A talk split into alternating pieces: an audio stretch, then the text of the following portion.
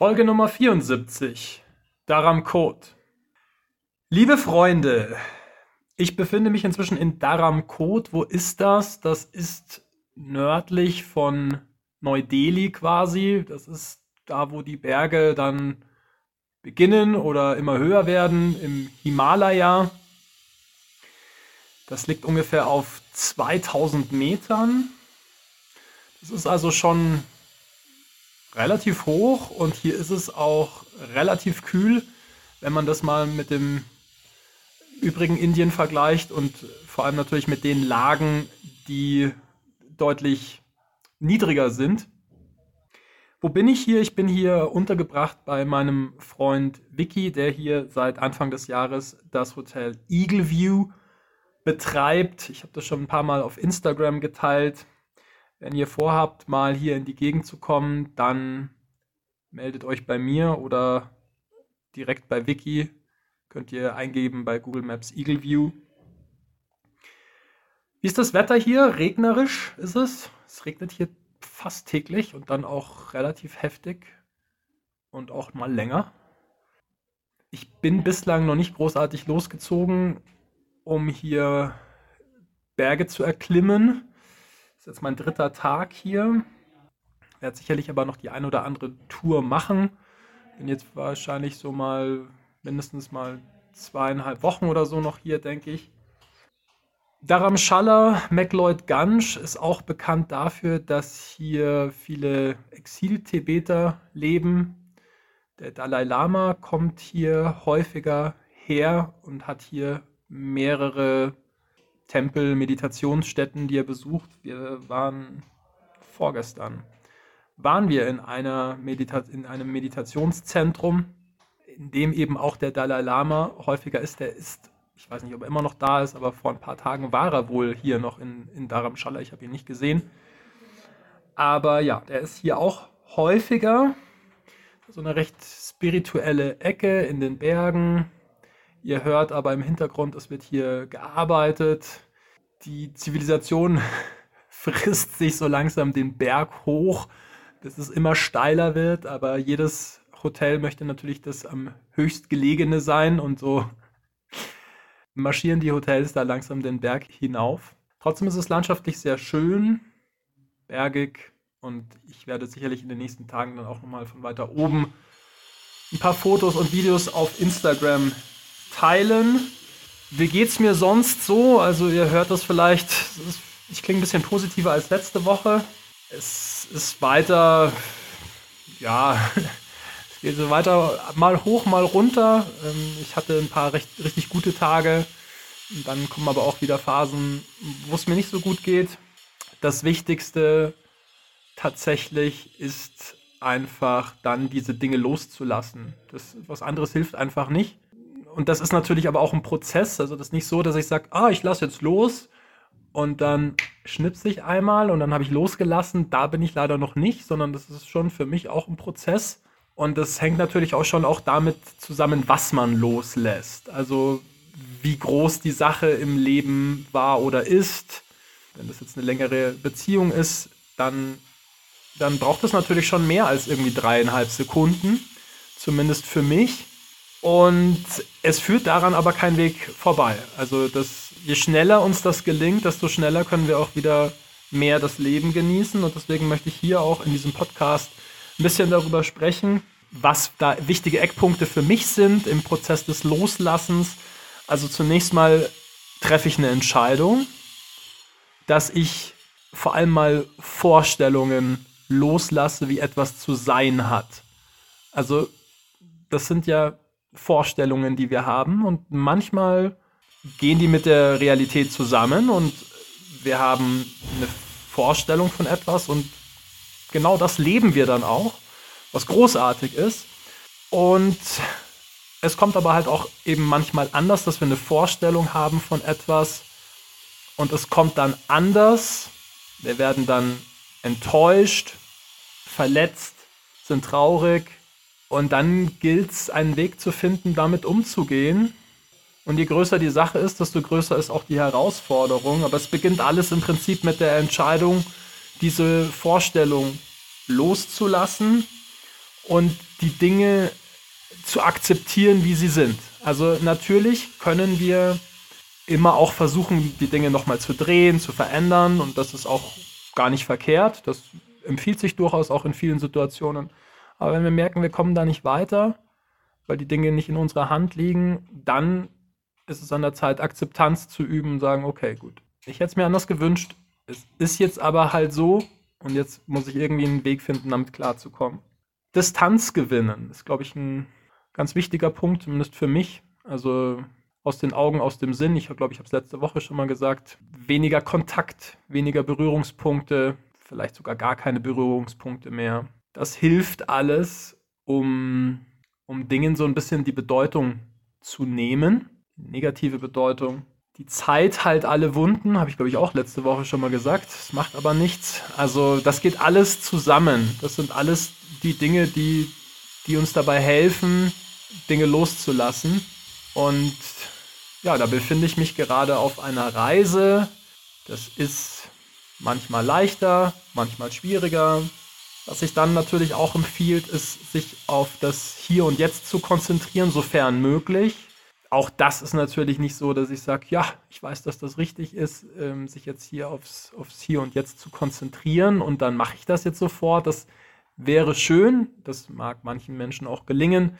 Man kann sich das vornehmen, das ist immer eine gute Sache, dass man weiß, das ist der richtige Weg. Und manchmal gelingt es dann auch, wenn wir mit einer positiven Einstellung an die, an die Dinge rangehen und, und äh, mit, mit positiven Energien und Dankbarkeit, dass wir, dass wir einfach noch, noch da sind, dass wir noch da sein dürfen. Das ist ja auch nicht selbstverständlich. Jeden Tag sterben viele Menschen. Wir sind noch da. Wir sind noch da und dann ist es auch ganz wichtig, dass wir uns immer wieder bewusst machen, das sind alles nur Momentaufnahmen. Sind alles nur Momentaufnahmen. Gerade geht es uns irgendwie nicht so gut. Das heißt nicht, dass das zum, bis zum Ende unseres Lebens so bleiben muss. Es wird nicht so bleiben, sondern es wird wieder Momente geben, da geht es uns sehr gut. Und auch diese bleiben nicht für ewig. Deswegen ist es gut, dass wir diese schönen Momente dann auch in dem Moment entsprechend schätzen und würdigen. Chancen erkennen, habe ich mir noch aufgeschrieben. Ja, also jeden Tag bietet uns das Leben sehr viele Chancen, Freude zu empfinden. Und je mehr wir von diesen Chancen ergreifen, desto höher die Wahrscheinlichkeit auch, dass eben die Freude zu uns kommt. Das ist mir ein paar Mal ganz gut gelungen. Es gibt dann trotzdem immer noch wieder Rücksetzer, wo ich merke, okay, da passiert jetzt gerade irgendwas, was mir nicht gut tut. Und dann gilt es halt nachzujustieren zu gucken, okay, was hat das Gefühl ausgelöst? Wie gehst du damit um? Kannst du diesen Auslöser aus deinem Leben verbannen. Und wenn wir das Gefühl haben, dass das eine gute Entscheidung sein könnte, dann dürfen wir das auch tun, auf eine friedliche Art und Weise. Dass wir einfach sagen, okay, wir stellen fest, das tut uns nicht gut und wir gehen jetzt eben einen Weg, auf dem wir eben mit diesen Objekten, was immer es auch sind, Menschen, Institutionen, Firmen, nicht mehr in Berührung kommen. Über ein anderes Thema möchte ich auch noch sprechen an dieser Stelle. Ich hatte in den letzten zwei Tagen zwei Diskussionen zu dem, zu dem Thema und würde mich freuen, also mich würde es wahnsinnig interessieren, wie du die Sache siehst. Das heißt, wenn du mir schreiben möchtest oder dich sonst wie zurückmelden möchtest, dann mach das gerne. Und zwar ging es darum, wie offen und ehrlich sollten wir Gefühle kommunizieren anderen Menschen gegenüber. Und ich bin da sehr, sehr offen geworden, sehr, sehr offen und ehrlich. Ich halte von so einem taktischen Geplänkel einfach nicht viel, sondern wenn ich jemanden toll finde, egal übrigens ob Mann oder Frau, dann sage ich den Menschen das. Ich sage das auch den, den Menschen, äh, den Menschen, ich sage das auch den Jungs und den Männern, die ich treffe, dass ich sie großartig finde. Ich habe das, ich das einem Kellner gesagt in, in Bangalore. Ich habe ihm gesagt, du bist großartig ich glaube, er war ein bisschen überrascht und weiß nicht, ob er was damit anfangen konnte, aber letzten Endes hatten wir irgendwie eine gute, eine gute Beziehung. Also ich sage das auch den, den Männern, das muss man nicht immer nur auf das andere Geschlecht oder auf das Geschlecht beziehen, an dem man auch romantisch interessiert ist. Man kann das aus meiner Sicht allen Menschen sagen. Und ich mache das sehr offen inzwischen. Und ich sage das aber auch den Menschen, an denen ich jetzt romantisch interessiert bin, sage ich auch direkt dass ich sie toll finde und kommuniziere ganz offen und ehrlich, was ich für Gefühle für sie empfinde. Und das ist ein, ja, das ist ein Weg.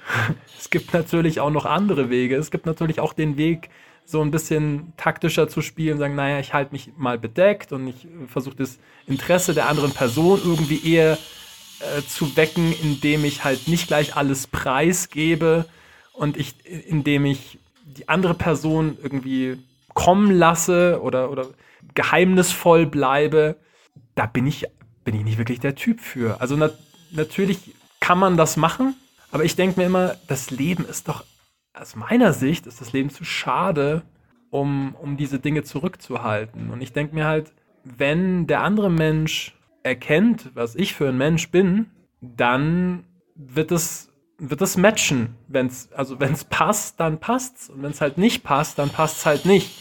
Wenn der andere Mensch dann kein Interesse hat, obwohl ich mich ihm offen und ehrlich gegenüber präsentiert habe und meine, meine Seele offenbart habe, dann ist das halt aus meiner Sicht nicht die richtige Person. Dann kann die andere Person das, was wir mitbringen, offensichtlich halt nicht so zu schätzen wissen, dass es reicht, um, um eine intensivere Beziehung miteinander zu haben. Das heißt weder, dass die, dass die andere Person irgendwie irgendwelche Mängel hat, noch dass wir irgendwelche Mängel haben. Das heißt halt einfach, dass wir unterschiedlich sind und dass wir unterschiedliche Interessen und Prioritäten haben, aus meiner Sicht. Und wenn wir das feststellen, dann können wir sagen, okay, gut, das war es halt einfach nicht. Ja?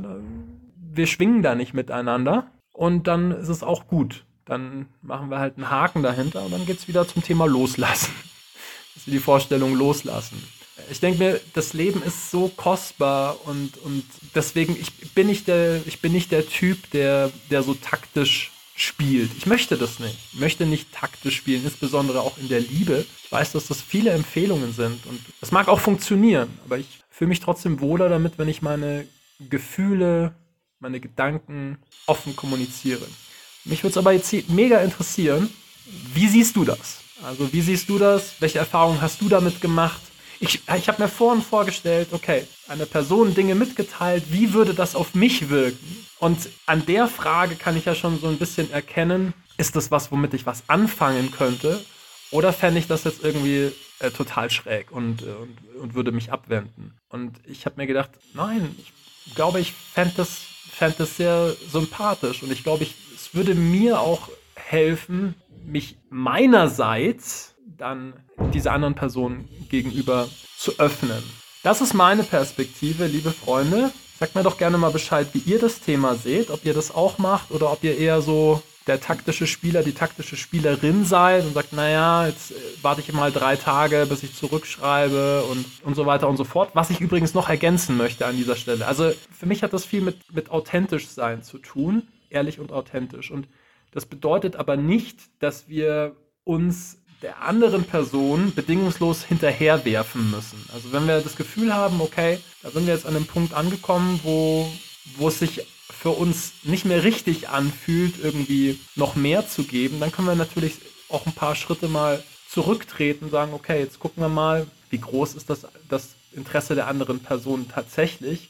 Kommt da was oder, oder kommt da nichts? Also da darf man dann schon auch in sich reinfühlen und gucken, ist das noch in der Balance für uns oder ist das nicht mehr in der Balance? Und wenn es sich für uns so anfühlt, dass es nicht mehr in der Balance ist, dann, dann dürfen wir auch mal den einen oder anderen Schritt zurückgehen und uns ein bisschen in Zurückhaltung üben. Aber das ist für mich dann kein, kein taktisches Spiel mehr, sondern das ist dann auch ein, ein Folgen meiner Empfindungen. Liebe Freunde, damit schließen wir den Podcast für heute.